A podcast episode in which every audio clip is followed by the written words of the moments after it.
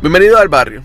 Les habla Anexis Morales. En este nuevo episodio del Barrio Podcast de Diseño, hablamos con Ricardo Morales Hernández, diseñador y artista puertorriqueño, en el cual conocemos su metodología de trabajo y su metodología de diseño, el cual se llama Libro Abierto. Adicional a eso nos cuenta cómo fundó su estudio de diseño Abierto Estudio y nos cuenta cómo ha sido su trayectoria en, este campo como profesional. Este podcast es pisado por Chapín. Si necesitas tus chapitas personalizadas, contacta a Chapín. Nos consigues en Facebook, Instagram y SoundCloud como El Barrio Diseño. También en nuestra página web puedes escuchar todos los episodios del barrio www.elbarriodiceno.org y una nueva sorpresa es que estamos en iTunes ya. Nos puedes conseguir y suscribirte y tenernos en la aplicación podcast como El Barrio Diseño. Así que búscanos, suscríbete y sigue escuchando estos episodios del barrio, que hay mucho más del barrio. Y seguimos trabajando, ¿verdad? Con este proyecto. Espero que esta conversación sea de su agrado. Y nada, vamos allá. Bueno, hoy en el barrio tenemos a Ricardo Morales, diseñador, artista puertorriqueño, educador. Bienvenido Ricardo al barrio. Gracias Anexi por invitarme. Y soy Ricardo Morales Hernández. Hernández. Porque mi mamá también tiene crédito. Ricardo, yo comienzo ¿verdad? Eh, la, la entrevista preguntando por qué diseño. ¿Cómo llegas al diseño ¿Y ¿verdad? qué es lo, que te apasiona mantenerte en este ámbito del diseño? Eh, bueno, la pregunta sería ¿por qué no diseño? eh, porque ya que todo prácticamente ha sido diseñado, ¿por qué no ¿verdad? seguir pensando en diseño? Mira, mi abuelo, que no conocí, se llamaba Lenin Trotsky, era un pintor de brocha Huerta, era un pintor casa y cine y todo ese tipo de cosas. Y él pintaba en, la, en, el pueblo de Naranjito. Mi papá fue dejado eh, al cuidado de su tía. Eh, mi papá era mecánico e inventor. Mi mamá fue secretaria. Y era una jíbara del del barrio Anones de Naranjito. Eh, cuando yo nací, este, salí bien cabezón y literalmente eh, dejé a mi mamá dos semanas en el hospital wow. sin ella poder parir de nuevo. Y yo salí y me quedé hijo único. Y esas primeras semanas yo estuve estuve en casa de unos tíos eh, que eran de familia, era un español abogado de muy buena alta cultura y esta mulata puertorriqueña que es una prima segunda mía de la familia. Y en esa casa la primera cosa que dicen que pasó cuando yo salí al hospital y llegué allí es que la orquesta sinfónica fue a dar una parranda. Y eso fue una de las primeras experiencias que, que me imagino que me formaron, porque yo pienso el diseño como muy relacionado a la música y a la parte esencial nuestra. Eh, más adelante, ¿verdad? Este, eh, yo viví por un tiempo en Naranjito, yo recuerdo a mi mamá ponerme a pintar en el piso, pero como, ¿verdad? Eh, muchos paños de papel, y yo con esa libertad de, hacer lo que me la gana ahí. Y después de eso, yo seguí desarrollándome. Eh, y yo tenía mucha, mucha afinidad con la naturaleza desde chamaquito y el acceso a mi vida cultural fue, fue cercano a los libros. Eh, y entonces fue a, fue a través de los libros que yo tengo un, acceso a lo que es la vida cultural, la vida del libro, la vida del diseño. Y cuando, cuando llegaste a, a- a la escuela superior, ¿verdad? Y tenías que tomar esa decisión de ir a, a dónde estudiar, ¿qué, qué fue, verdad? ¿Cómo fue ese momento? Es interesante porque yo, no, yo tenía, ya yo hacía cosas de diseño y arte eh, juntos. Tenía una computadora, tenía enciclopedia, ya yo me tiraba a, a dar mi servicio de chamaco Wow. este, con un programa este, asesino en mi, en mi computadora personal. Y yo salía a promocionar mis servicios en bicicleta. Eh, tú sabes, un chamaco, y mira, yo quiero anunciarte a- al mismo barrio donde estaba, Ajá. que puedo hacer para hacerlo. Y me metía a la computadora y hacía un trabajito y promocionaba su, su, su cosa, lo que sea que vendiera. Ese fue uno de los primeros trabajos ¿no? Como que, que, que, que intenté hacer. Eh, yo formalmente no me eduqué en diseño, yo jamás he tomado una clase de diseño en mi vida. Y de arte he tomado como dos o tres clases solamente, eso que es prudente decir que estoy influenciado por grandes maestros de todas las épocas, eh, muertos y vivos, puertorriqueños y extranjeros, que me han hecho la persona que soy y también eh, ha, aportado grandemente a la forma que yo pienso del diseño de las cosas. Este, pero fue en esa época de toma de conciencia de que yo tengo algún, eh, ¿cómo te digo? Alguna forma de producir imágenes, este, contenido. Yo recuerdo que en los y pico estaba empezando el internet, yo tenía eh, acceso al internet bastante temprano. Ok. eh, ¿verdad? Relativamente temprano con, con lo que estaba pasando en el mundo. Sí, estamos hablando, ¿verdad? De cuando eso es la, la moda de los flops y de todo eso. Exacto, exacto, exacto. Y, y mi papá fue siempre muy curioso, muy científico. Mi mamá trabajaba en una fábrica de pintura, so que yo tuve acceso a la parte química de, de- de cómo la pintura se mezcla. Ajá. Y eso fue también un... No, claro, te, ayuda en, en cuestión de, de aprender la teoría del color, ¿verdad? Porque ya aprendes cómo mezclan y cómo funciona cada color. Exacto. Y también la escala de producción, la cuestión de la consistencia, eh, producción en masa. O sea, tú ver eso desde la parte de atrás de la fábrica es bien interesante. So que para los noventa y pico ya yo estaba haciendo algunos experimentos de collage digitales, páginas web, que pasaron desapercibidos. Fueron cosas como que yo hice para, para probar, tú sabes, la, la técnica. Ajá. Y muchos de los intentos que hice por muchas de esas épocas fueron como que laboratorio de experimentación y de, de fallar, de error y de aprender mucho.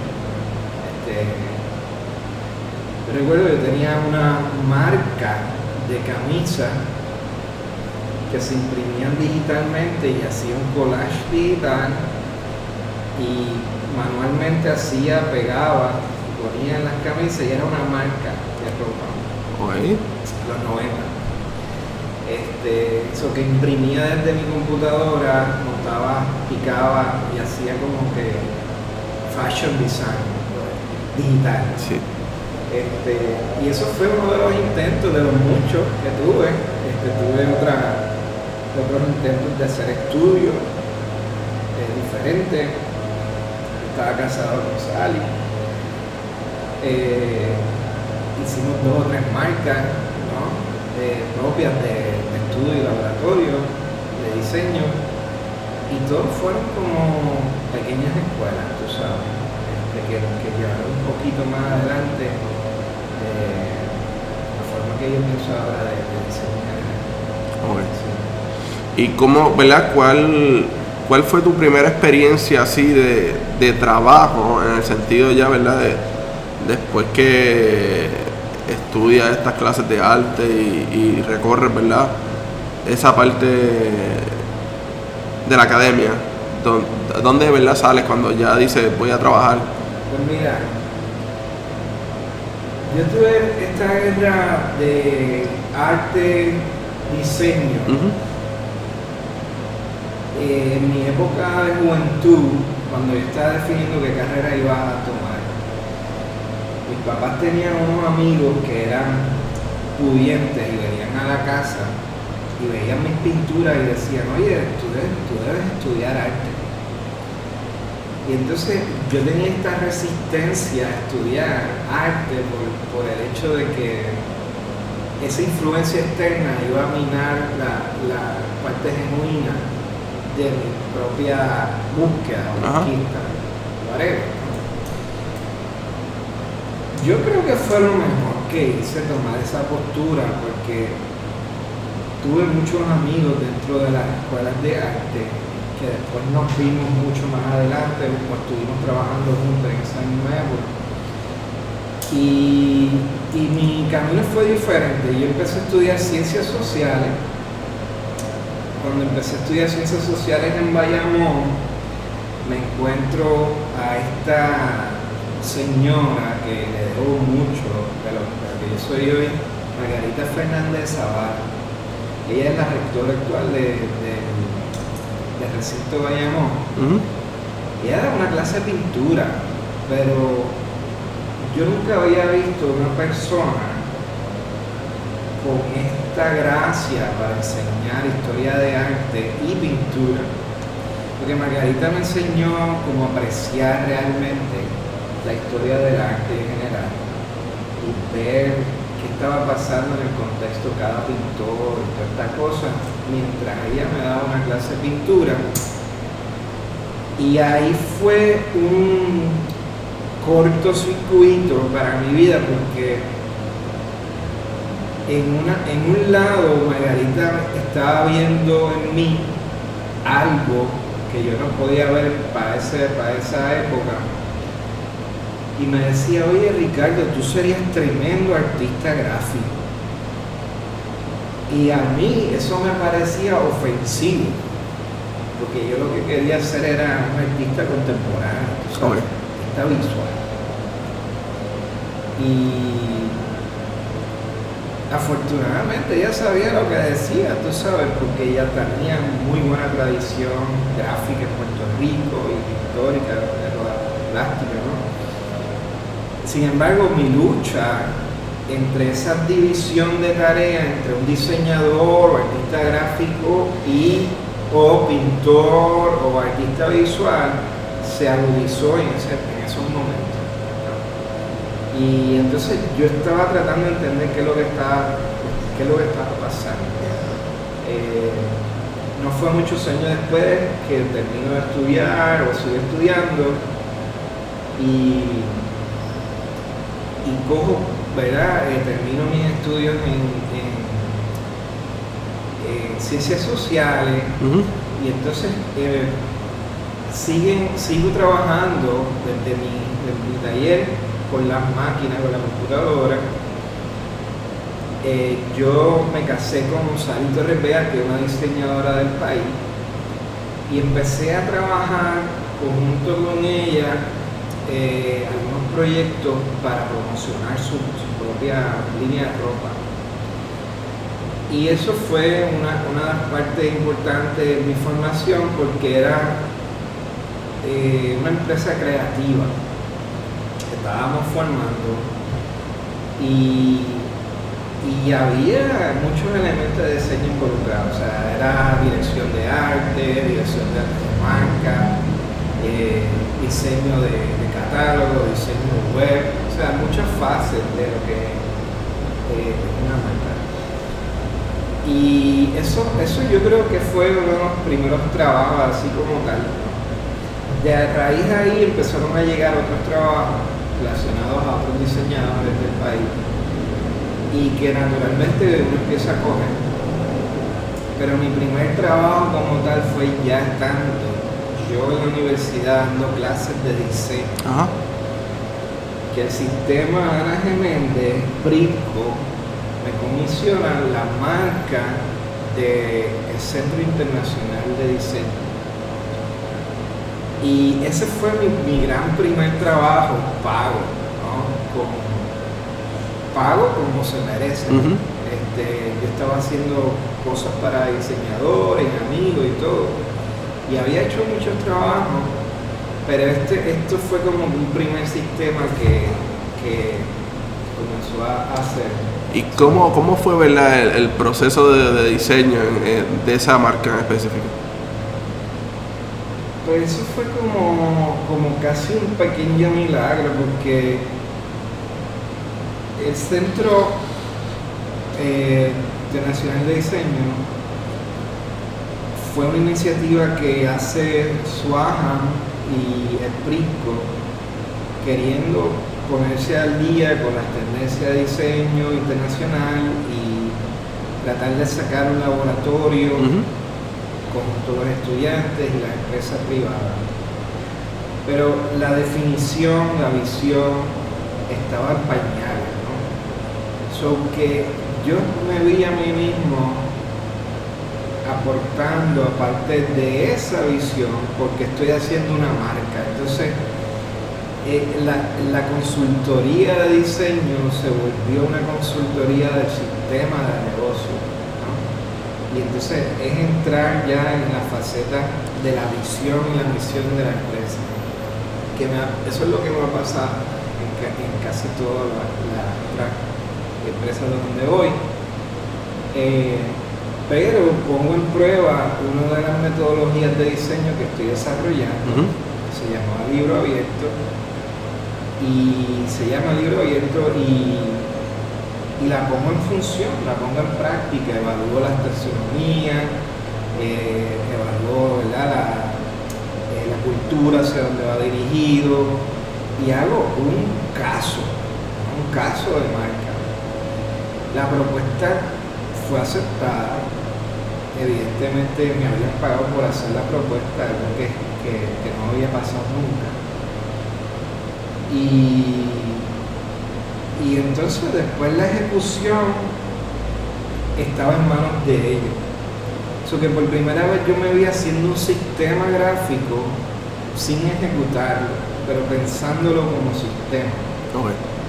Y fue para mí una de las experiencias más, más enriquecedoras de hacer una marca. ¿no? Como que tú pensar en la marca antes de existir, pensar en los valores que tiene, el posible impacto que tenga, las posibles ejecuciones, este, mucho antes de que exista, es como arquitectura, prácticamente, es como diseñar un edificio, pero no necesariamente construirlo. Y esa parte del diseño es la que más, más a mí me llama. ¿Y cómo, cómo entraste a la educación? Porque ya que estás está hablando, ¿verdad? De, de que eso fue cuando entraste a, a- al Turao. Sí. Este, ¿Qué te motivó a entrar a la educación? Era algo que hacía, eh, porque cuando, cuando yo me gradué de ciencias sociales, yo estaba experimentando con arte en las comunidades. Eh, y yo estaba de la mano con artistas contemporáneos puertorriqueños haciendo arte en las calles. Eh, en La Perla, en Vieques, en San Juan, en Ponce, en diferentes sitios. El Centro de Investigaciones Folclóricas me llama después de yo hacer una residencia en Guatemala, trabajando con arte allá, para yo hacer algo en Ponce. Y de ahí salen otros proyectos. Eh, y ya, ya mi faceta de educador en las comunidades estaba bien desarrollado. De hecho, ese fue mi primer trabajo fuera de la isla. Antes de graduarme incluso de ciencias sociales, mi tesis fue cómo el arte impacta la salud mental. Y yo, yo me gradué prácticamente desde Guatemala, haciendo una residencia artística allá, trabajando con ah, personas indígenas cerca de, una reserva natural. Y eso fue un proceso bien interesante. Yo llego de, Guatemala, eh, me caso, empiezo a trabajar de nuevo en las calles. El Instituto de Cultura de eso me llama a trabajar y empiezo a trabajar en un proyecto que se llamaba eh, Arte para Sanar. Y de ahí sale un taller de arte dentro de los hospitales mentales de Puerto Rico y a mí me tocó impactar el, hospital de psicosocial de Calle. Eso fue una gran experiencia para mí porque estaba poniendo en práctica todo lo que había planteado en mis tesis de ciencias sociales y, lo, y, estaba ejecutando. Y estuve tres años desde un hospital de salud mental del país, trabajando con pacientes de salud mental, viendo el progreso de su vida alrededor de, la sanidad y del arte. Y para mí eso fue como, tú sabes, otra, otro momento importante, eh, educativo y también este a nivel personal. Sí, porque son, son cosas, ¿verdad? Que más allá de, del dinero, son la empatía y, este sentido emocional que uno puede proyectar entre la, persona y, tú como diseñador o artista. Y entiendo que eso, eso es algo que tiene más valor que lo mismo la parte económica, en cierto modo, ¿verdad?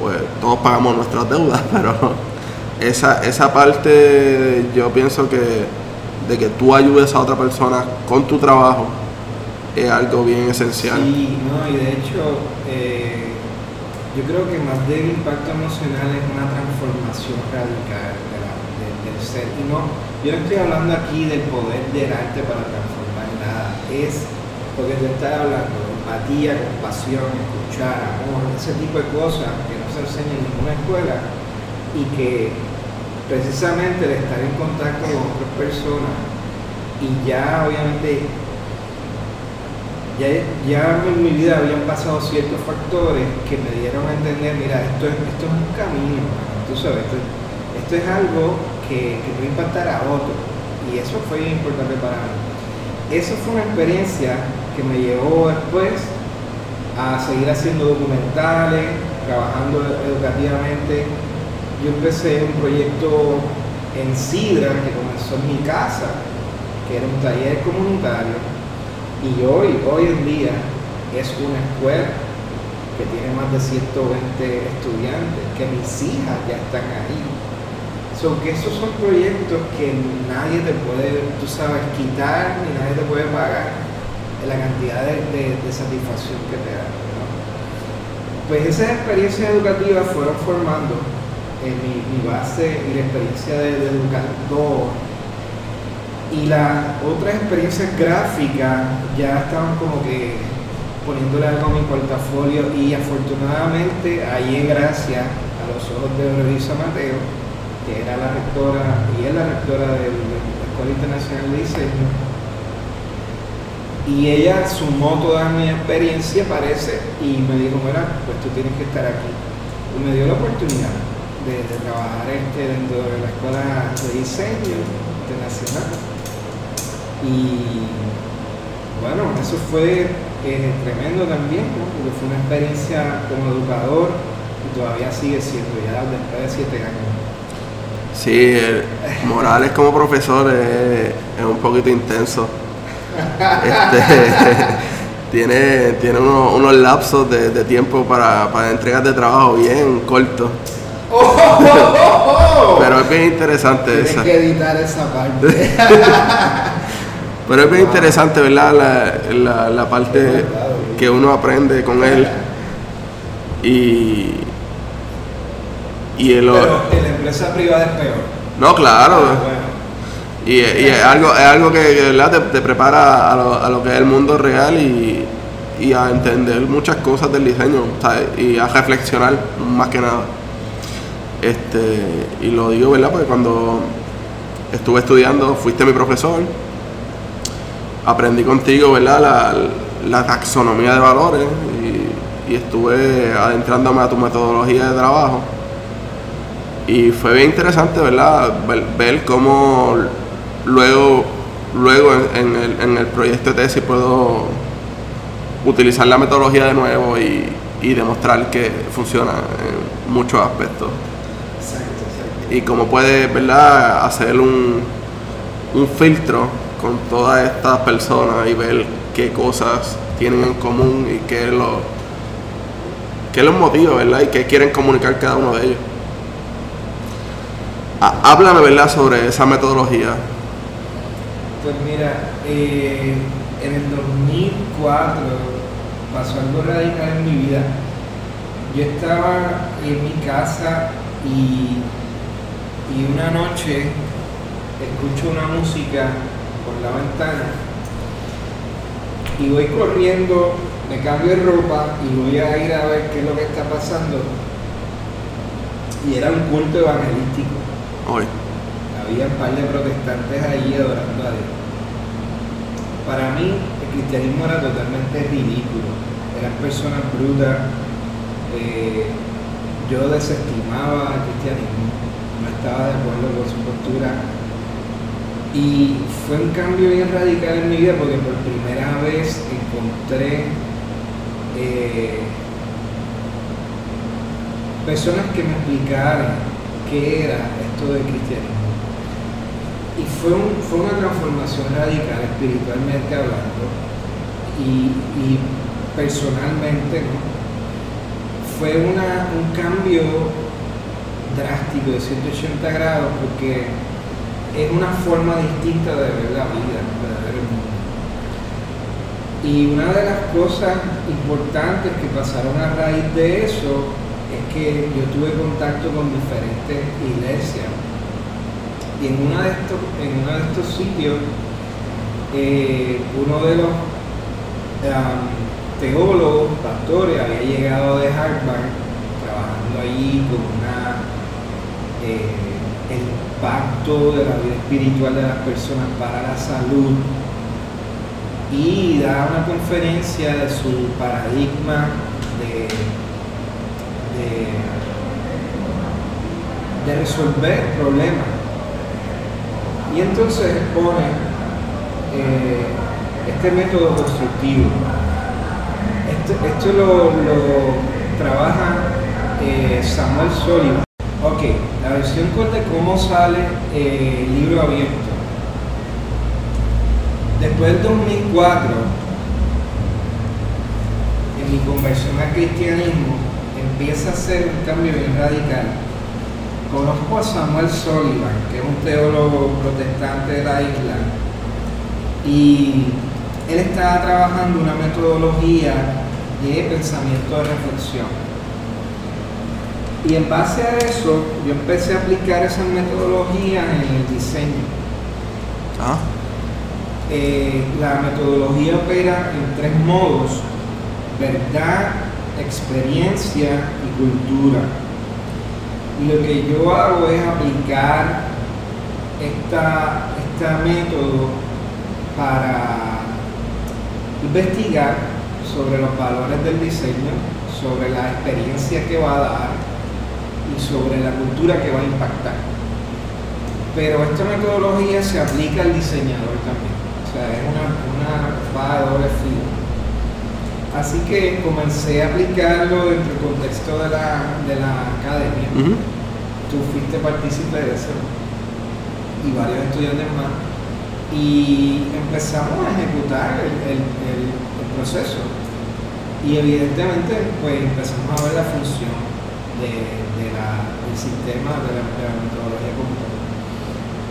Y entonces, pues progresivamente se ha desarrollado, yo he tenido mucho eh, esfuerzo y, y, tiempo para reflexionar sobre este, este proceso.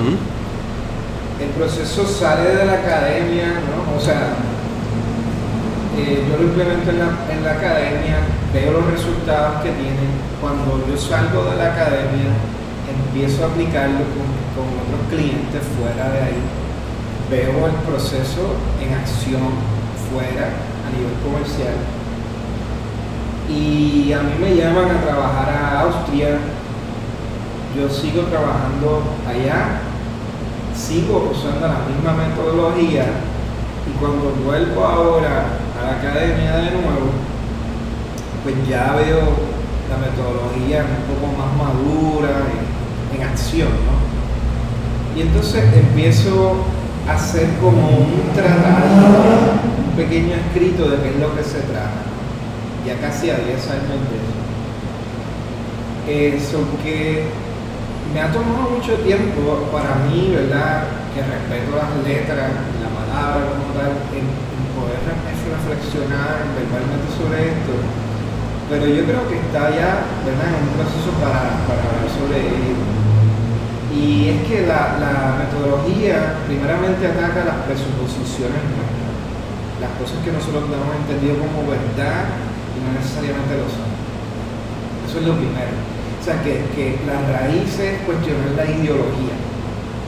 La segunda cosa que hace es que te pone a ti como diseñador a ver cosas que tú no veías antes desde, ese punto de vista. So que cuestiona la ideología de, de los procesos y de, también del producto, de la marca como tal, en caso de diseño gráfico.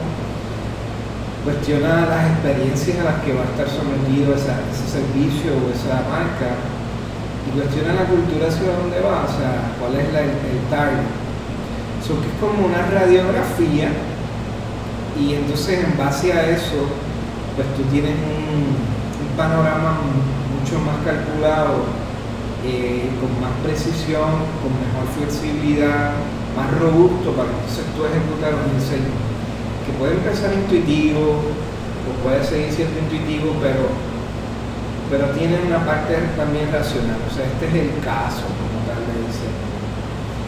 Y pues se diferencia de otras metodologías porque no es necesariamente una metodología que es de asociación solamente, eh, sino es que cuestiona los valores. Y entonces ahí entramos a, un dilema ético. Y es importante, tú sabes, que nosotros tengamos ese cuestionamiento. Yo he ido a empresas y lo que he descubierto haciendo esto le ha cuestionado muchas cosas del proceso de las empresas. ¿Cómo lo hace? ¿Qué hace? Y esto lo que, lo que evidentemente, tú sabes, este, da a conocer es, que el valor del diseño es, importante en, la escala micro, pero en la escala macro también. No, claro, y yo entiendo que ¿verdad? La, la, radiografía en sí también, o sea, en mi caso yo la utilicé bajo un proceso etnográfico. Y, y es bien interesante, ¿verdad? Poder, poder entender que cada, eh, cada lucha de, estos usuarios a, a, comunicar un propósito, ¿verdad? Se puedan plasmar en un papel y ver las similitudes de cada uno.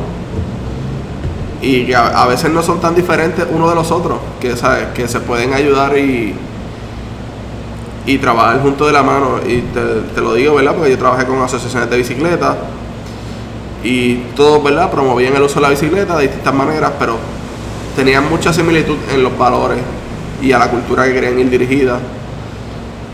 Que, que una de las cosas que yo pienso es que pues si, si trabajan juntos, ¿verdad? Colaboración, pueden tener un mayor impacto que estar haciendo ruido en ciertos grupitos, sino que ir pensando más en un, en margen más grande de personas. Sí, mira, y, en, parte como diseñador, nosotros muchas veces pensamos intuitivamente, tú sabes, resolver un problema de manera intuitiva, no necesariamente de una manera racional. Y yo creo que nuestra cultura en general, tú sabes, ha optado por, ser radicalmente no racional.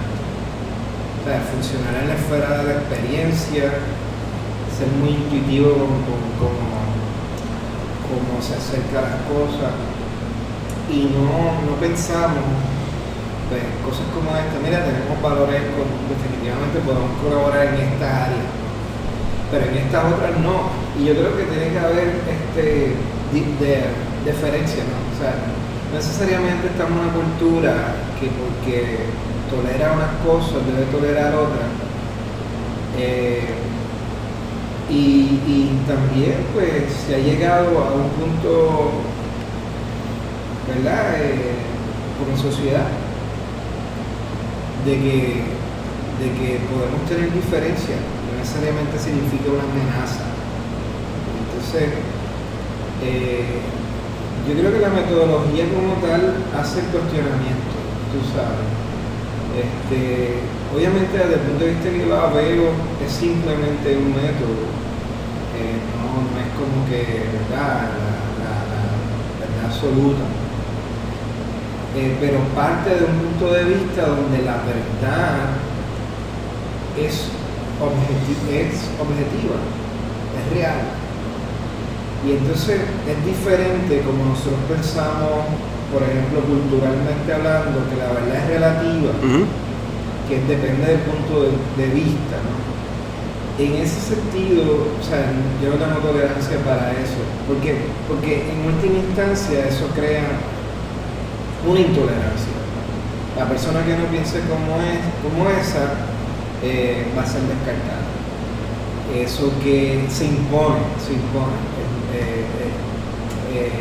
ese, ese, proceso. So es interesante cómo las personas cogen, por ejemplo, estudiantes como tú, otros otro, estudiantes, y de repente lo aprenden en clase y después, un par de años después, varios años, y veo resultados a largo plazo. Y yo creo que eso, eso es interesante, ¿no?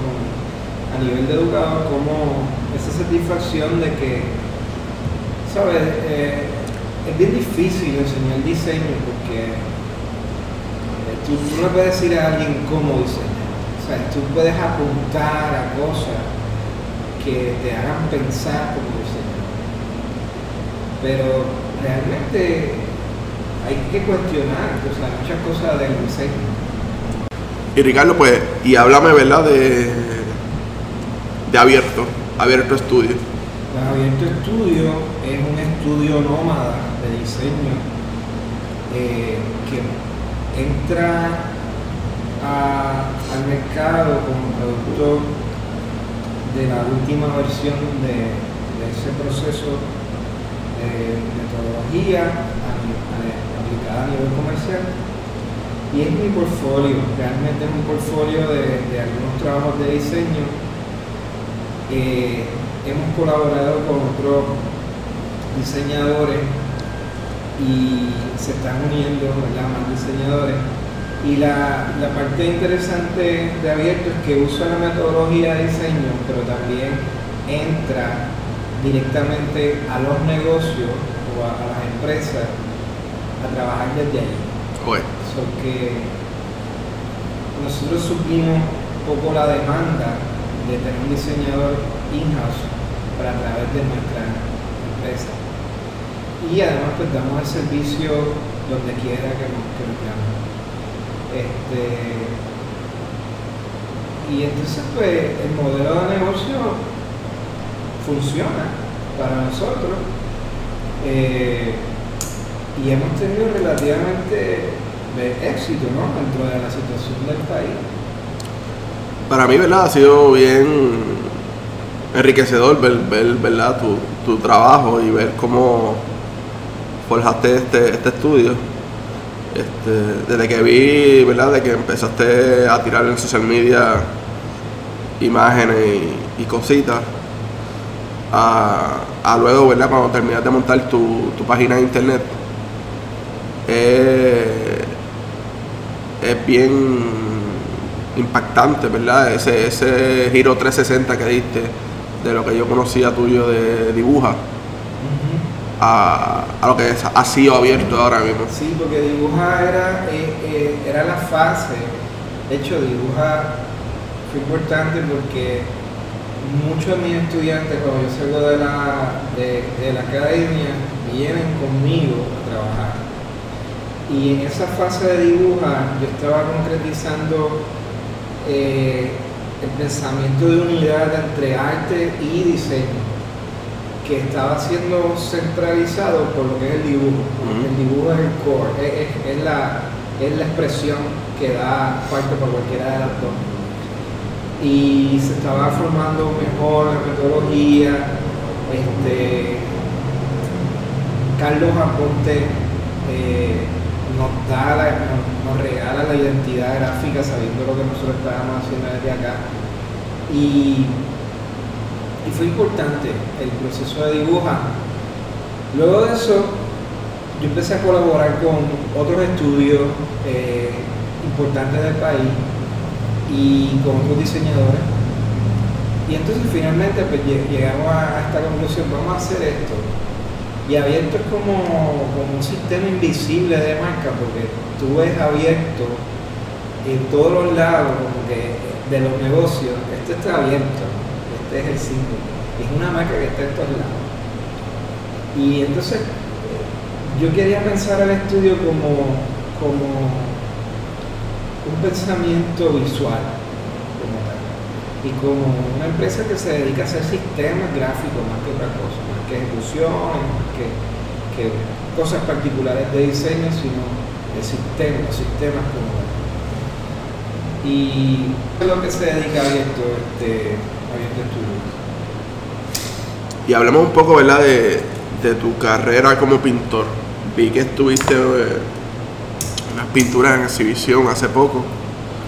Háblame, ¿verdad?, de qué está pasando con Ricardo en el ámbito de la pintura. Pues yo no, yo realmente no, una de las cosas que, que, está pasando, pues, por ejemplo yo tengo dos galerías que me representan en Nueva York y en, Puerto Rico, en mi trabajo de arte, eh, pero yo no, yo no separo, tú sabes, Ricardo pintor, Ricardo diseñador. Eso no existe, tú sabes, no hay una separación como tal hay una separación de propósito en los, en objetos que yo hago, culturales, pero no hay una separación de la persona. Y yo creo que eso es importante recalcar porque los portfolios como tal son formas de, a última hora de presentar un trabajo que es finalmente gráfico. O sea, nosotros tenemos una idea extraña. Eh, de, la división de tareas. Y, yo, la trato de atacar frontalmente. O sea, en la necesidad de, que yo tenga diferentes outlets o formas de plantear mi trabajo es una necesidad externa, no es interna. ¿Me entiendes? Es una necesidad de clasificación de las personas, no es mía. Pues fíjate, en eso estoy, totalmente de acuerdo contigo porque yo cambié mi perspectiva de trabajo. Yo, yo diseñaba pensando, ¿verdad? A principio en lo que era la estética y últimamente ha sido un giro y pienso en más bien qué contenido tengo para expresar en el diseño. Exacto, sí, sí. Siempre nosotros como, como diseñadores, ¿verdad? Y pensadores y artistas pensamos en contenido, en ideas, primeramente, y, las ideas son palabras, son contenidos que entonces después se manifiestan visualmente. Creo que va a seguir siendo así, va a seguir siendo. Pero mira, la separación de, de, arte y diseño tiene, tiene sus orígenes en la época industrial.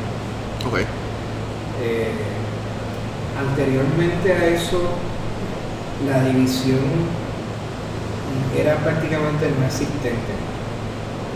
O sea, tenemos pintores que hacían grabados, que hacían esculturas, que hacían escenografías de teatro, eh, que hacían libros, que hacían matemáticas, que hacían ciencia. Y no había una división del ser, no había una esquizofrenia en ninguno de ellos. O sea, había una integridad, un punto de vista donde veían las cosas y expresaban en diferentes medios. Eso es lo normal. en la división de, de- de tareas, como se ha planteado en la época industrial, ha dividido a la persona por la especificación. Tú te especificas en esto porque eres técnico, porque eres un técnico computadora. Entonces, lo que se ha creado es una división de conocimiento en general. Eh, y el diseñador visual, el comunicador visual, realmente eh, integrado es, es un generalista, necesita saber de todas las disciplinas, necesita saber de ciencia, matemática, necesita saber de literatura, historia, necesita saber de, de- muchas áreas, porque eso lo capacita mejor para, para la capacidad de expresión. Es que no solamente es que tú te vas a especificar en programas que ejecutan y hacen cosas, sino que tú necesitas esa base general de conocimiento. Y prácticamente en todos los lados, después de 1900, eh, se dividió, eh, por decirlo así, las tareas entre diseñador y artista. En Puerto Rico no fue hasta hace muy poco. Yo te diría que todavía en la, en la nosotros tenemos artistas, escultores, pintores, ¿verdad? diseñadores, eh, hacen escenografía, escriben libros y había una concepción holística de lo que es un diseñador y artista. No había ninguna separación, habían diferentes expresiones. Ya en los 80, cuando viene la computadora, la cosa cambia. Porque la cuestión técnica separa entonces lo, lo- ¿verdad? Lo- lo- la gente. ¿no? Pero yo pienso que, ¿verdad? Eh, eh, y más que la parte técnica, ¿sabes? Lo que son los programas, la misma computadora, solamente son herramientas para el diseñador, no, no hacen al, al- al Es diseñador. seguro, seguro. Porque entonces, Son herramientas importantes Sí. en este tiempo. pero el- lo más importante yo entiendo que para el diseñador debe, debe ser desarrollar un pensamiento crítico, ¿verdad? Y, y cómo poder educarse mejor y poder entender, ¿verdad? Todas estas distintas temáticas para poder entonces montar conversaciones de, de cualquier tipo de tema y, y poder ejecutar Eh, diseño. Yo tenía una persona que me decía tú, eh, para un diseñador ser bueno tiene que pensar cómo Ujú. diseñar. Y eso es, esa es la parte clave. ¿no? La parte clave es pensar como- y en, en eso eh, también toma la reflexión que tú tengas de la creación, de las cosas que están diseñadas, la, de la forma, ¿sabes? Es un pensamiento que se, que se va nutriendo. ¿Qué consejo ¿verdad? Le, le daría a los estudiantes juniors y, y posibles candidatos, ¿verdad? estudiantes de diseño próximamente en cuanto al diseño en Puerto Rico? Uf. Bueno, mira, este, salgan de Facebook. De verdad. Apaguen, quítense. o sea, hay tantas cosas buenas para hacer y, y, y yo creo que, que hay un desafío en esta generación de que nosotros pensamos que tenemos acceso a información y eso es equivale a conocimiento. Y obviamente no es así. O sea, yo puedo tener acceso a la información, pero no necesariamente es conocimiento. Este, y usualmente los diseñadores en las primeras etapas son imitadores pero hay un, hay un disloque a nivel general de, de la dirección que va a tomar el diseño eh, en los próximos años, sobre todo de- nosotros desde Puerto Rico también. Y todo eso es algo que se viene cuestionando desde hace mucho tiempo. Eh, no sé, mi, mi, mi consejo eh, es que haya una relación histórica, ¿verdad?